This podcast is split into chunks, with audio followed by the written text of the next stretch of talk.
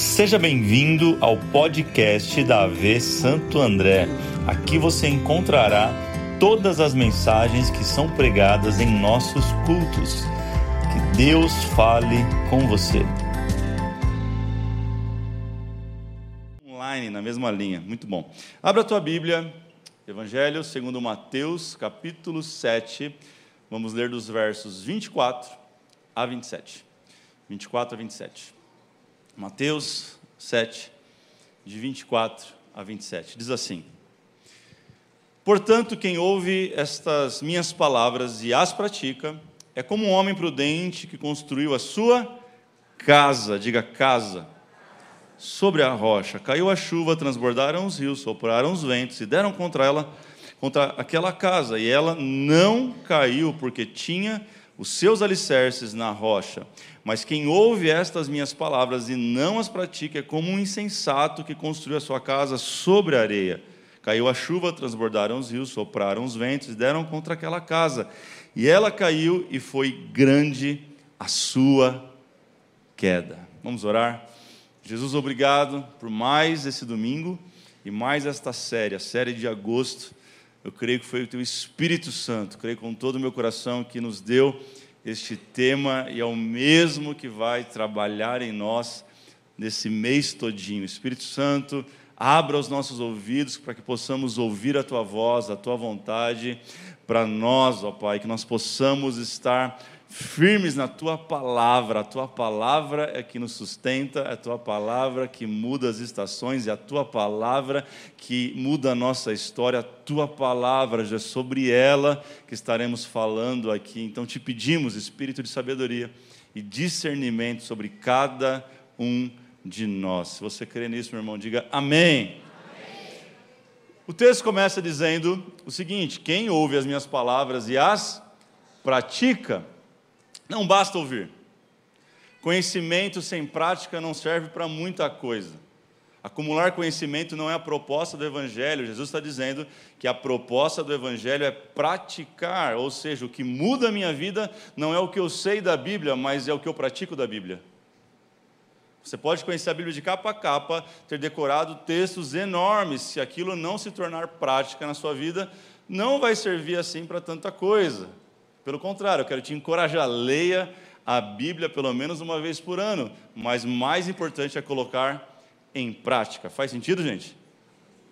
Ou seja, que esta série, como todas as outras, ela seja mais do que conhecimento para você.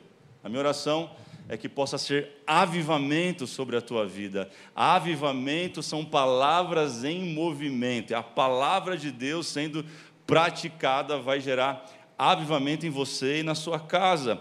Essas palavras que nós acabamos de ler, elas fazem parte do famoso Sermão da Montanha, Sermão do Monte, como você queira chamar. Ele começa no capítulo 5, percorre capítulo 5, 6 e capítulo 7. Nós estamos no final do capítulo 7, onde é exatamente as últimas palavras de Jesus no Sermão da Montanha. O Sermão da Montanha, ele, ele é o discurso mais importante de Jesus alguns teólogos vão chamar de da constituição do Evangelho, porque dentro desses três capítulos compreendem toda a ética moral, espiritual e princípios bíblicos para uma vida cristã de acordo com Cristo. E ele está nesse momento empolgado, pregando, uma multidão está com ele, e ele profere essas últimas palavras, assemelhando a nossa vida como uma casa. Você é uma pessoa, sim ou não? Você não é uma casa. O que Jesus está fazendo aqui? Chama-se de analogia. É uma palavra complicada para dizer para nós que você compara uma coisa com outra coisa que não tem nada a ver. A princípio parece que não se conectam, mas no final faz todo sentido. Então, gente e casa não tem nada a ver. Casa é uma coisa, gente é outra coisa. Mas no final você vai entender que existem princípios que Jesus está aplicando sobre uma casa que tem tudo a ver que aplicam sobre nós quanto pessoas e quanto cristãos. Jesus, ele é cheio de usar analogias, por exemplo, em Lucas 14, ele vai dizer assim, ó, qual é o homem que, que vai construir uma torre e não se assenta primeiro para fazer o cálculo dessa torre, não se assenta para saber se tem dinheiro para construir essa torre, para que acabando o dinheiro no meio do caminho, não passe vergonha. Ele vai falar também em Marcos 11: Minha casa será chamada casa de oração. Jesus usava o tempo todo analogia sobre construção, sobre obras e sobre casa, e isso está falando de algo que fazia parte do seu dia a dia. A gente confunde muito a profissão de Jesus. A gente aprendeu errado, talvez até hoje você não tinha entendimento do que Jesus fazia. Quer ver? Seja sincero. Qual era a profissão de Jesus? Hã? Ou era marceneiro? Qual que era? E por que, que você acha que Jesus fazia móveis a vida inteira? Vamos lá, gente. Quem acha que Jesus era bom de fazer uma cadeira? Jesus fazia uma mesa como ninguém, porque o pai dele fazia. Jesus nunca foi marceneiro. Marceneiro faz móveis. Jesus era carpinteiro. Sabe o que carpinteiro faz? Estruturas de casas. Para nós é muito incomum esse, esse termo carpintaria, mas nos Estados Unidos é muito comum, porque as casas, basicamente, as estruturas são feitas de. E quem faz esse trabalho é o? Logo, Jesus, ele é um construtor de casas.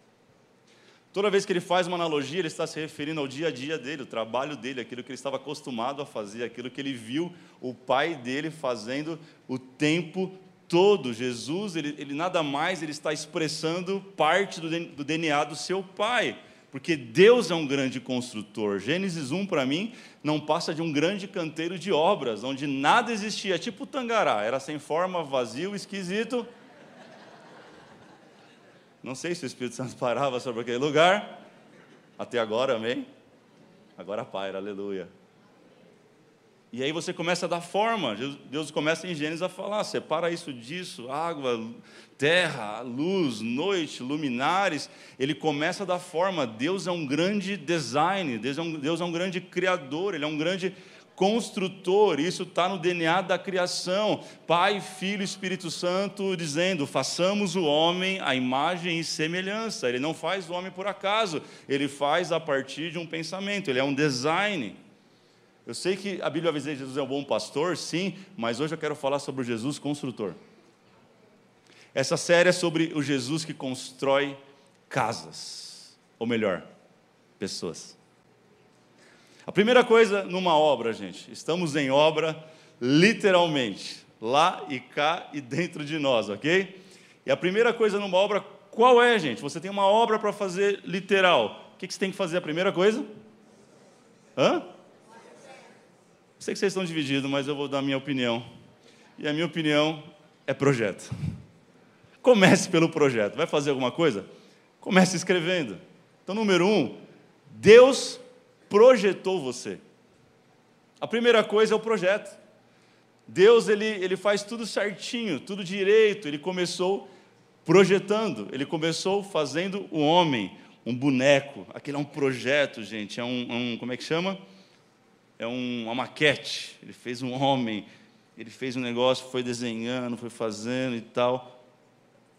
Espírito Santo, você acha que está bom? Jesus, você acha que foi legal? Quando o projeto está aprovado, ele sopra o fôlego de vida e o projeto toma vida. Deus projetou o homem, Deus projetou eu e você. Eu e você não somos obra do acaso, eu e você não somos resultado de despreparo, eu e você não somos fruto de uma camisinha que furou. Deus nos projetou. Parece óbvio, mas o óbvio precisa ser dito nesse momento. Sabe, seus pais podem não ter te planejado, mas tenha certeza que Deus projetou e planejou você. Jeremias 1,5 vai dizer: Antes de formá-lo no ventre, eu escolhi, antes de você nascer, eu separei como profeta às nações. Deus se projetou. Olhe para alguém e fala assim: Deus projetou você. Vamos ler Salmo 139, 13 comigo. Olha o que diz: Tu criaste o íntimo do meu ser e me teceste no ventre de minha mãe. Eu te louvo porque me fizeste de modo especial e admirável. Olhe para alguém e fala assim: Você é especial e admirável. Fala isso, meu irmão. Faz esse elogio, vamos lá. Se você estava solteiro até esse momento, você teve uma grande chance agora de nem vir no culto de solteiro. Tuas obras são maravilhosas, disso tenho plena certeza. Meus ossos estavam escondidos em ti, quando em secreto fui formado e entretecido, como nas profundezas da terra.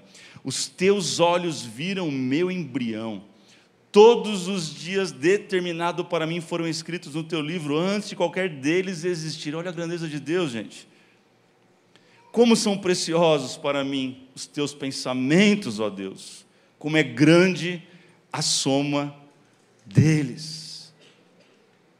Eu preciso dizer para você, é por isso que nós, cristãos, somos contra o aborto.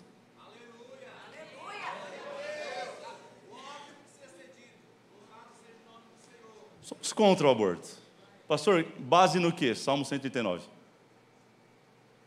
A vida é um mistério. A vida surge de onde não tem explicação.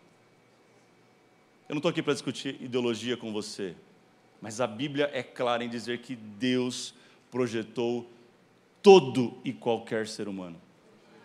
Até hoje, vai, vai, estudar, até hoje os cientistas não sabem dizer como que se formam os ossos dentro da barriga da mulher.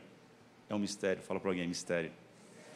É sobrenatural. Você começa a ver mulheres que desejam engravidar e fazem tratamentos e não conseguem engravidar. Conhece alguém assim? Por outro lado, você vê mulheres que pensou estar grávida. Eu sei que. que tá lá, namorando, fazendo, coisando que não era para coisar. Ah, fiquei grávida. Me explica esse mistério. É Deus que dá vida. É Deus que gera a vida, meu irmão. É um mistério. Deus é Deus de milagres. Embora existam pais ilegítimos, não existem filhos ilegítimos, porque Deus criou cada um dos seus filhos. Por isso que Efésios 1,4 vai dizer que Deus nos escolheu nele antes da criação do mundo. Olhe para alguém e fala: Você não é obra da casa. Fala assim: Você é fruto do projeto de Deus. Ei, ei, ei olha para cá. Deus projetou você em cada detalhe. Gi, Deus projetou você em cada detalhe. Deus projetou você na cor exata dos seus olhos, cor de mel.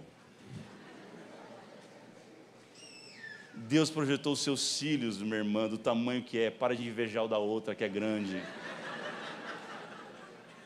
Aqui tem cabelo enrolado, inveja que tem cabelo liso. Aqui tem liso, inveja que tem cabelo enrolado. O que é careca, inveja o que tem cabelo.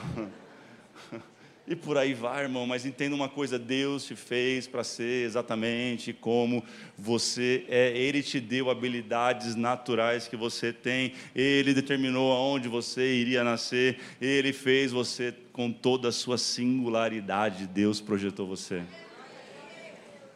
Primeira coisa é o projeto, irmão, e Deus, ele é, ele é Deus de detalhes, ele te projetou. Olha que diz Isaías 32, 8. Os generosos, porém, planejam fazer o que é generoso e permanecem firme, firmes em sua generosidade. Olha para o lado e fala assim: ó, Deus te fez de forma generosa. Eu sei que uns mais que outros. No meu caso, Deus fez mais nariz do que deveria, mas glória a Deus, Deus, pelo nariz. Obrigado. Deus te fez de forma generosa.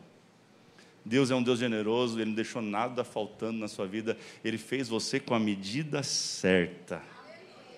Olha que interessante, eu estava estudando essa semana um pesquisador é, de genética chamado Dr. Michael Denton, da Nova Zelândia. Ele tem uma afirmação que ele diz que todas as evidências disponíveis na, nas ciências biológicas apoiam a teoria básica que todo o universo foi criado em favor da vida e da humanidade. Traduzindo o que ele está dizendo assim: Deus fez primeiro todo o universo, depois colocou o homem para desfrutar dele. Já percebeu que Deus fez o homem por último? Eu acho que é para não dar palpite, né, irmão? Mas não estou brincando. Deus fez o homem por último para dizer assim, ó, tá tudo aqui, tá tudo preparado. Deus vai repetir esse padrão na Bíblia quando Ele chama Pedro para ao arrependimento e restauração. Pedro vem vem do mar fazendo o que, gente? Pescando. Quando ele chega na beira da praia, Jesus está com o peixe pronto, falando: senta aí. tudo Deus faz antes a provisão para depois ter a necessidade. Por isso que ele não fez a vaca primeiro, ele fez primeiro o capim. Por isso que ele fez a banana primeiro e depois fez o macaco. Por isso que ele fez todas as coisas, depois fez você. Para desfrutar de todas as coisas e viver de tudo aquilo que Deus fez. Somos nós que não entendemos o projeto dele para a nossa vida e passamos a vida inteira lutando para não ser o que ele sonhou para a gente ser. Mas quando a gente é o que ele, o que ele sonhou, irmão, você vai desfrutar do melhor dessa terra. Quem crê nisso, diga amém. Aleluias.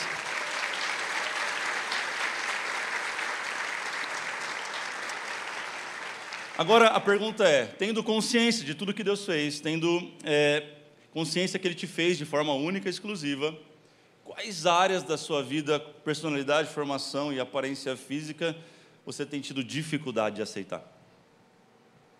Porque a primeira coisa para um projeto dar certo, uma obra começar, é a aceitação do projeto. Nós passamos por isso. A Lê, o Ale e a Laís, que, estão cuidando desse projeto todo, da, da expansão, da, da nova casa, a gente sentou junto, desenhou tudo e teve um momento de falar assim: é isso, aprovado, done. Enquanto você não fizer isso, o projeto não segue. E a pergunta é: quais são as áreas que você tem passado e não tem conseguido passar pela aceitação? Eu sei que talvez isso não vem de você, isso é fruto do, dos seus pais imaturo, imaturos talvez lançaram palavras contra você e que você até hoje não sabe lidar. Por exemplo, você não era para ter nascido. Por exemplo, nós não projetamos você, você veio de enxerido. Quem já ouviu isso? Você veio por acaso, você é um erro da tabelinha. Não tinha celular naquela época para avisar. Você é fruto de uma gravidez desejada, você é o terceiro. Geralmente o terceiro é o rejeitado, né, irmão? Porque o casal está bem feliz com dois. Eu sei que eu sou o terceiro. Não que eu seja rejeitado, mas eu sempre ouvi da minha mãe falando assim: você é a raspa do tacho. Alguém mais é raspa do tacho? Aí levanta a mão. Cadê os filhos? São os problemáticos, geralmente, né, André? Estou brincando. Somos os abençoados, gente. Mas o que a gente não sabe como pai é que a gente está criando um espírito de rejeição dentro dos filhos. Jamais diga para os seus filhos que eles são indesejados, que eles vieram no momento errado ou que qualquer coisa do tipo. Diga que eles são abençoados, queridos e amados por Deus. Quer falar alguma coisa, meu irmão, para o seu filho? Fala assim: você é projeto do sonho de Deus. Deus sonhou com você, filho, o papai também sonhou. Se for para abrir a boca para falar besteira para o seu filho, é melhor não falar, irmão está criando algo dele e agora a gente tem que vir aqui resolver no domingo à noite dizer: você é aceito, você é filho, você é querido, você é amado. Deus projetou você do jeito que você é. Aceite-se do jeito que você é. Porque se você não aceitar, ninguém vai te aceitar. Aceitação. Pastor, mas eu estou todo errado. Comigo está acontecendo tudo estranho. Sabe, eu só faço besteira. Deixa eu dizer uma coisa para você: bem-vindo aos seres humanos. A gente é assim. Mas nós temos um Deus que te projetou, que te criou e que Ele vai trabalhar juntamente com você para que você seja tudo aquilo que Ele sonhou que você seja. Amém? Uma vez que você passou pela aceitação do projeto, a gente vai para o ponto número dois. Toda obra tem que ir para o ponto número dois. Anote isso, é o seguinte, anote aí, cresça para baixo. Fala para alguém assim agora, cresça para baixo. Como assim, pastor? É sobre fundamentos. É... Fale para alguém, trabalhe nas suas fundações. A primeira pergunta que Deus faz para Jó, depois de um questionário enorme que Jó faz para Deus, e Deus fala assim: Jó, onde você estava quando eu lancei os firmamentos ou os fundamentos da terra? Diga para alguém: fundamentos. Eu não sei se você sabe, mas em novembro desse ano a gente vai bater a marca de 8 bilhões de seres viventes humanos na Terra. Eu acho que metade deve estar na China. 8 bilhões. É gente demais. Eu tenho umas bobeiras de casais com a Dani. Quem tem as bobeiras de casal também, quem se identifica. A gente está sentado num lugar, às vezes, começa a olhar as pessoas e fala, amor, não é incrível onde a gente anda, por onde a gente vai, a gente nunca encontra um igual ao outro. Todo mundo é diferente. Cara, E é uma loucura pensar nisso, porque não esquece, irmão, que do outro lado do planeta tem alguém que é igual a você, não existe esse negócio, não. Isso é só em filme. Todo mundo é diferente. Você pode rodar o mundo inteiro, você vai ver cada vez a pessoa. Pode ser parecido, mas não é igual. Deus, na sua infinita sabedoria, Ele cria cada vez um ser humano completamente diferente do outro, uma impressão digital diferente da outra. Oito bilhões de pessoas, e vem alguém dizendo que uma explosão criou isso. Vamos combinar. A gente vai mudar daqui, a gente vai explodir a igreja. Vai não, estou brincando, tem que devolver para o dono. Mas se a gente fizesse isso, você acha que alguma hora esse caos ele ia se organizar? Quem acha? Não, mas pastor, se demorasse muito, muito, muito, muitos anos? Ia voltar a ser um prédio isso? Sozinho? Vai em Chernobyl. Onde explodiu a bomba atômica? Onde teve a radiação. Desculpe. Vai ver se, se quanto mais o tempo passa, fica melhor ou pior.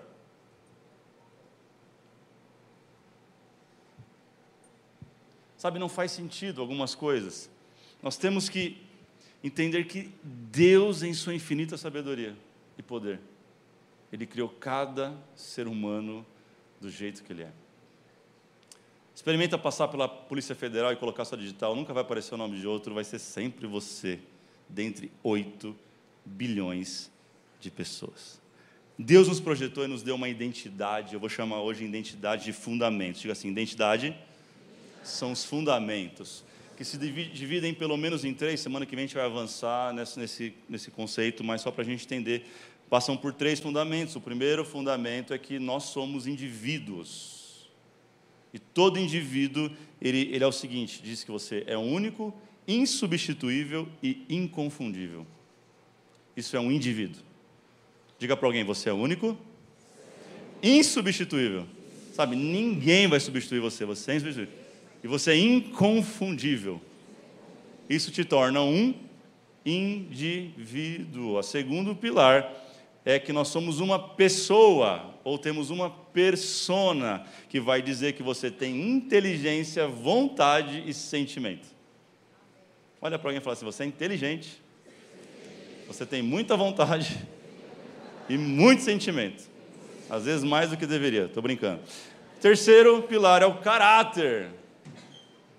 Todo ser humaninho tem caráter, bom ou ruim, mas tem. O que é caráter? É um conjunto de atributos morais, espirituais e intelectuais. E é por esse conjunto que você define as suas prioridades, decisões e você toma aí as suas, os seus caminhos. Isso são os fundamentos de um ser humano. E Deus quer nessa série trabalhar nos nossos fundamentos, no indivíduo, Deus quer trabalhar exatamente na pessoa que nós somos. Deus quer trabalhar no nosso caráter. Quem está entendendo isso, diga amém. Parece um pouco complicado, mas a gente vai deslanchar logo. Por que, pastor, que Deus quer trabalhar em alicerce? Por que, que ele fala da importância do alicerce? Por que, que eu tenho que crescer para baixo? Porque a qualidade do alicerce vai definir a estabilidade da casa. A qualidade, quanto mais Deus trabalhar em você, nos teus alicerces, mais você poderá crescer. Quanto mais Deus trabalhar nas profundezas do seu coração, da sua alma, mais você poderá cumprir aquilo que Ele tem para a tua vida. Olha o verso 25, nós lemos: Caiu a chuva, transbordaram os rios, sopraram os ventos e deram contra aquela casa. E ela não caiu porque tinha alicerce sobre a rocha. Você sabe o que é a rocha na palavra? É Jesus Cristo. As nossas raízes precisam estar em Jesus. Mas muitas vezes a gente quer a mudança dos nossos filhos, mas nós pais ainda não temos alicerce em Jesus. Muitas vezes a gente quer que a nossa empresa dê muito dinheiro e cresça, mas nós não trabalhamos nos fundamentos da nossa empresa, no alicerce da empresa. Queremos um casamento redondo, funcional, mas nós não trabalhamos no alicerce do nosso casamento. Pessoas estão procurando o amor da sua vida, mas não sabem quem são. Não tem alicerce. Essa série é sobre Deus trabalhar nos nossos alicerces. Diga para alguém: crescer para baixo. Crescer para baixo, gente vai implicar em uma coisa, vou ter tempo para falar só hoje: é em preparar o solo. Serão dias do Espírito Santo mexer no nosso solo. Sabe, eu me lembro que quando nós compramos esse apartamento que a gente mora hoje, a gente está 16 anos no mesmo apartamento, aqui pertinho da igreja, é, aqui na Vila Gilda. A gente foi o primeiro comprador. Um amigo falou para mim de lá e eu fui. E cheguei lá, estava ainda no começo do projeto, nem tinha muita coisa, fui até meio ousado de comprar, e, mas eu fiquei preocupado depois e ficava todo dia passando para ver, aí, está tá acontecendo, está acontecendo? Quem já fez isso aí? E passava e eu comecei a ficar assustado, porque seis meses indo lá e não, não via nada subindo. É uma coisa errada, gente. Sabe o que eu via? Caminhão de terra saindo. Caminhão de terra. Toda vez que eu passava, tinha um caminhão saindo. A rua uma sujeira de terra. Quem está tá perto de obra em casa sabe o que eu estou falando. Não é primeiro, não é, é terra, terra, terra, para todo lado. O que, que é isso? Primeiro eles retiram toda a terra, até achar a rocha, até achar um solo firme. Seis meses, para só depois estabelecer as estacas e colocar os fundamentos da obra. Aí foram mais seis meses batendo e tem, tem. Que alegria que tem obra perto de casa, né? Aquele som agradável. Mas é assim que se faz. Por que, que faz isso? Para o prédio poder crescer para cima. Só que para crescer para cima, primeiro tem que crescer para baixo. A proposta do Espírito Santo para nós nessa série é que a gente comece a cavar para baixo. Pastor, e a terra? Tem gente que Deus vai começar a cavucar na terra. Olha o que vai dizer Marcos 4, 8 é a parábola do semeador, final dela. Diz assim: a outra ainda caiu em boa terra. Diga boa terra. Germinou, cresceu e deu boa colheita. 30 a 60 e a 100 por um. Quem acha lindo esse texto? O problema é que palavra boa em solo ruim não produz resultado. Ou pelo menos não produz o resultado que deveria. Muitas vezes você não está recebendo palavras ruins você não está recebendo um alimento ruim. Muitas vezes é o teu solo que está contaminado. A parábola do semeador vai falar: teve semente que caiu à beira do caminho, viu as aves e levaram.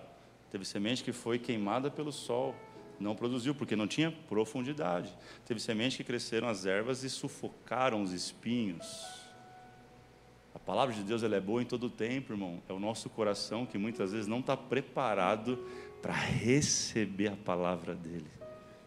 A boa notícia é que a partir de hoje o Espírito Santo vai começar a agir no teu coração de uma forma poderosa e única. Se você der lugar para ele, ele vai mexer na terra do teu coração. Se tem uma coisa que Deus não tem problema, é de se ajoelhar no seu solo e meter a mão na terra. Ele não tem problema de se sujar. Serão dias do Espírito Santo se sujando em você para tirar de você toda impureza, todo pedregulho, toda erva daninha, todo espinho, para começar a depositar fundamentos na pessoa que você é. Não mais como você foi, mas agora no modelo de Cristo Jesus. Ele é o modelo, irmão. Sabe, o Evangelho, em primeira instância, é sobre isso. A primeira obra do Evangelho é mostrar o quão pecadores nós somos. O Evangelho não é para pessoas boazinhas. É o que Jesus fala para os fariseus. Vocês são bons já, vou falar com quem reconhece que é pecador. É óbvio que é para todos, mas enquanto você se achar muito bom, que não tem nada para tirar de terra, que não tem nada para remexer em você, o Espírito Santo não tem o que fazer.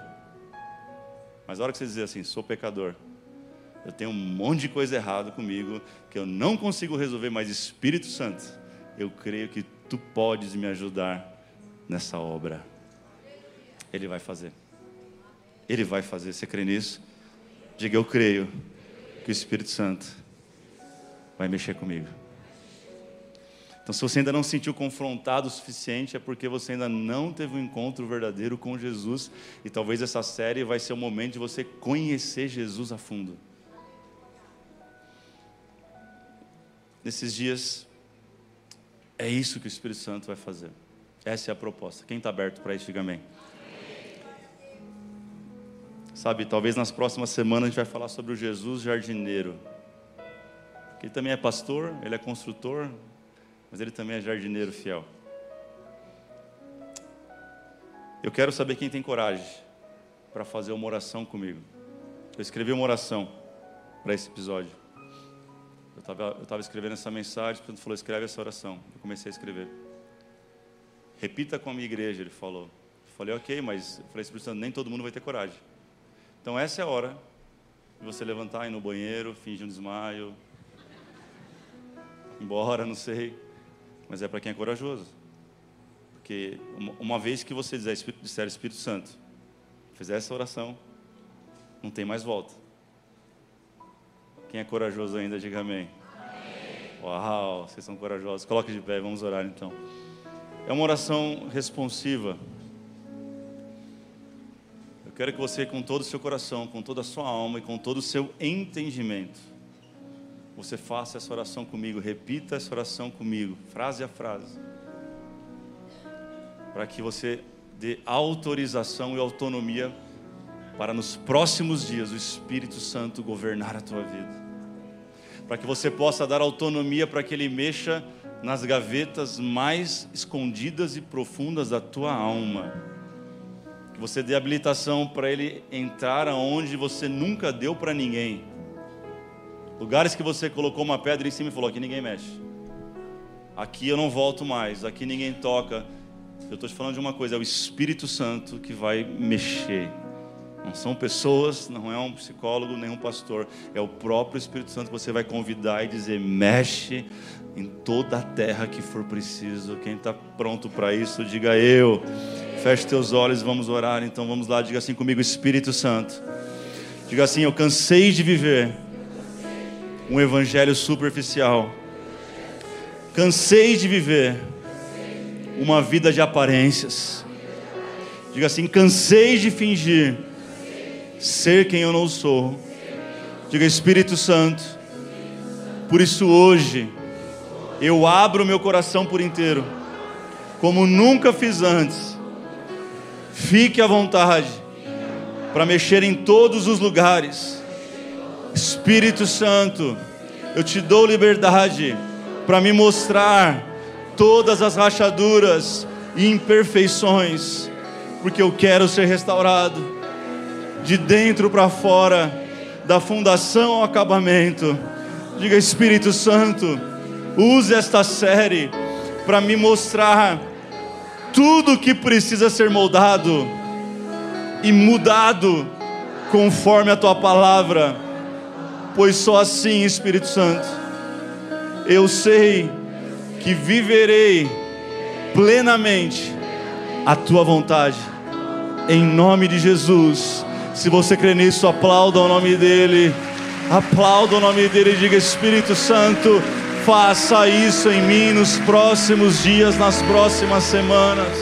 Nós queremos, Espírito Santo, não só mais uma visitação no domingo, mas nós queremos ser a habitação do Eterno todos os dias. Aleluia, vamos lá. Levante as suas mãos e faça dessa canção